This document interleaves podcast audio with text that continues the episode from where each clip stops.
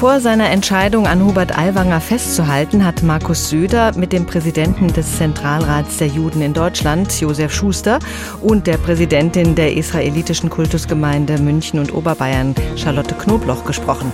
Ich habe über Söders Entscheidung mit Michel Friedmann gesprochen. In der sogenannten Flugblattaffäre hat Bayerns Ministerpräsident Markus Söder nun also seine Entscheidung bekannt gegeben. Nein, er wird seinen Stellvertreter Hubert Aiwanger nicht entlassen. Die SZ hat dieses 35 Jahre alte Flugblatt nicht ohne Grund jetzt in den Fokus genommen und jetzt, so kurz vor den bayerischen Landtagswahlen, hat Söder guten Grund, Aiwanger dazulassen, wo er ist. Söders CSU hat sich stark an Aiwangers Freie Wähler gebunden. In seiner Begründung sagte Söder, dass es keine Beweise dafür gebe, dass Aiwanger dieses antisemitische Flugblatt selbst verfasst habe, dass seitdem nichts Vergleichbares vorgefallen sei, dass eine Entlassung aus dem Amt also aus seiner Sicht nicht verhältnismäßig sei. Darüber gesprochen habe ich mit dem Juristen und Publizisten Michael Friedmann. Dass Söder seinen Stellvertreter nicht entlässt, war für Sie wahrscheinlich auch keine Überraschung. Hat Sie die Begründung überzeugt? Ganz und gar nicht, weil Söder ja selbst Begründungen angesprochen hat, die seinen eigenen Kriterien vor einer Woche nicht mehr entsprachen. Er wollte eine klare, eindeutige Aufklärung. Und wir wissen ja mittlerweile, das muss man Söder dann zubilligen, der dieses Fragenpapier veröffentlicht hat, dass ungefähr ein Drittel äh, der Antworten mit Gedächtnisverlust, mit schwammigen Bemerkungen, also unaufgeklärt blieben. Und das Zweite, was mich ebenfalls nicht überrascht hat, ist, dass äh, Söder am Ende nur sehr faire Abwägung, wie er mindestens äh, sechsmal gestern beim ZDF gesagt hat, zum Ergebnis gekommen ist, bei dem ich glaube, dass er von vornherein klar war, dieses Ergebnis, nämlich, dass er mit Aiwanger zusammenarbeiten will und muss. Aber was Söder jetzt nicht berechnet hat, ist, dass letztendlich Aiwanger mit Söder spielen wird und nicht umgekehrt, denn äh, die Koalitionskalkül Kalküle und die Machtkalküle sind eindeutig. Ohne Aiwanger wird es Söder als Ministerpräsidenten nicht mehr geben. Aiwanger selbst war extrem zögerlich, hat erstmal versucht, die Sache klein zu halten, statt sich zu erklären.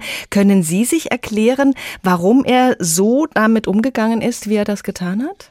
Es gibt den jungen Aiwanger, darüber muss man auch deutlich sprechen. Wir haben dann immer in der letzten Zeit von einer Jugendsünde im Zusammenhang mit dem Pamphlet gesprochen. Ich glaube, das ist ein Fehler. Eine Jugendsünde, ich habe selbst Kinder, das ist, wenn mal eines dieser Kinder vielleicht ein Lippenstift klaut oder ein T-Shirt klaut. Wir haben es hier mit einem Pamphlet eines 16-Jährigen zu tun, Bruder oder der andere Bruder, das lasse ich dahingestellt sein, das auf ekelhafteste Weise Auschwitz ironisiert und den Antisemitismus damit auch relativiert.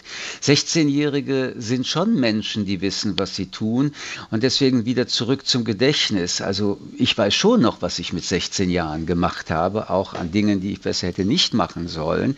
Und dann gibt es den Aiwanger von heute und den schaue ich mir in dieser gesamten Skandalzeit sehr genau an und merke, dass dieser Mann nicht nur alles verdrängt und bis zum Gegenteil so lange dabei bleibt, dass er unschuldig ist.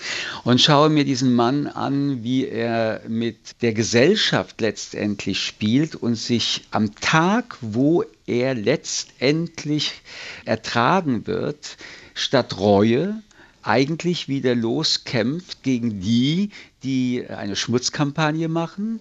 Und dann stellt man sich doch die Frage, wer hat eigentlich den Schmutz verantwortet? Die Journalisten, die Kommentatoren oder letztendlich Aiwanger selbst? Ich glaube, dass äh, Herr Aiwanger eine sehr problematische Person ist heute und dass selbst wenn man, was man machen kann, sagt, was ein Jugendlicher mal gemacht hat, kann man ihm 35 Jahre nicht äh, später vorwerfen, er den Fehler gemacht hat, den wir meisten machen, Sachen, die einen Fehler machen, nämlich den Fehler, wie verhält man sich, wenn der Fehler aufgedeckt wird. Mhm. Alles, was seitdem geschehen ist, sind eigentlich Gründe, um ihn zu entlassen. Denn letztendlich hat er zu keinem Zeitpunkt wirklich sich erklärt. Die Reue, die er uns erzählt hat und die Entschuldigung ist nicht, was seine Taten angeht, sondern falls er Gefühle von äh, Betroffenen beleidigt hat, dass er sich dafür entschuldigt. Und noch einmal, ich fand es ganz unerträglich, wie er sich zum Opfer stilisiert hat, jetzt wieder in diesem Sonntag und nicht begreift, dass er ein Täter war, jedenfalls damals. Mit anderen Worten, es gibt eine juristische Bewertung, ich bin ja selbst Anwalt, die heißt im Zweifel für den Angeklagten. Es gibt aber auch eine politische Bewertung einer solchen Geschichte und da finde ich, hätte man im Zweifel gegen Aiwanger entscheiden müssen, denn es gibt diese politische Kultur, die ja auch symbolisiert, was geht und was geht nicht. Aiwanger geht nicht.